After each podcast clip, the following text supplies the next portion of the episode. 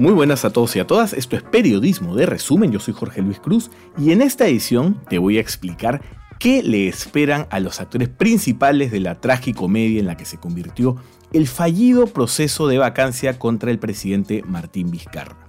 El último viernes el Congreso debatió esta moción de vacancia. La razón, la ex asistenta personal del mandatario, Karen Roca, grabó una conversación cuando trabajaba aún en Palacio de Gobierno entre el presidente y su círculo de confianza en la cual coordinaba cómo iban a responder ante la fiscalía por las visitas del cantante Richard Swing.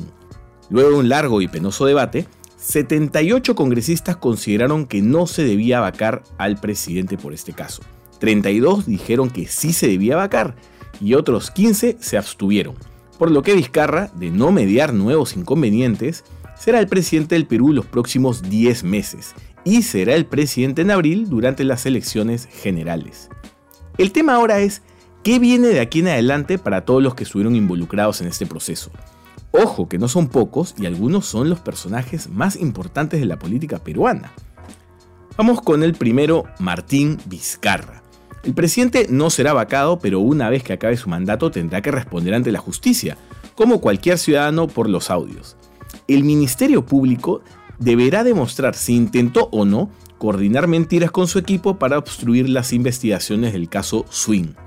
Pero gracias a los peritajes de los fiscales, se han rescatado correos electrónicos que intentaron ser borrados por personal de Palacio y que estarían relacionados con este caso.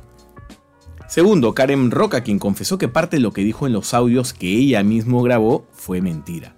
Por ejemplo, comentó que la Marina de Guerra realizaba espionaje contra los rivales políticos del gobierno.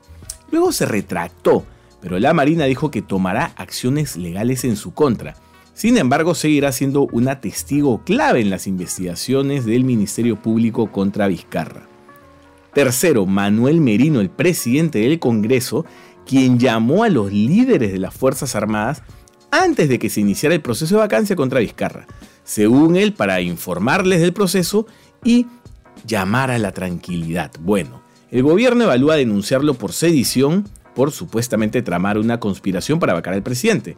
Recordemos que el Congreso votó en contra de iniciar un proceso de vacancia justamente contra Merino por este escándalo. Sin embargo, probablemente deba responder ante la justicia cuando acabe su etapa como congresista. Cuarto, Edgar Alarcón, el presidente de la Comisión de Fiscalización, quien fue el congresista que presentó los audios. Pero esto le costó regresar al centro de atención pública y los medios recordaron que hace tres años el Congreso lo retiró del cargo de Contralor debido a denuncias por corrupción. De hecho, el Ministerio Público pide 17 años en contra de Alarcón y que se le levante la inmunidad parlamentaria que una vez más sirve como blindaje. Quinto, Richard Swing, un personaje que resultó aún más bizarro que su imitador del WhatsApp de JB, también tiene asuntos judiciales pendientes porque debe explicar el cobro de casi 170 mil soles por sospechosas charlas en el Ministerio de Cultura desde que PPK fue elegido presidente, una relación que continuó con Vizcarra.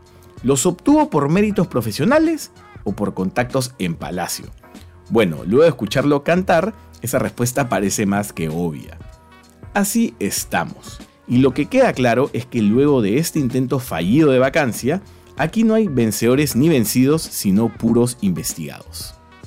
Bueno, hemos llegado al fin, ya saben que Periodismo de Resumen está en Instagram, YouTube, Facebook, Twitter, Spotify y demás plataformas de podcast. Recuerden que este espacio va cada lunes y conmigo será hasta la próxima semana. ¡Chau!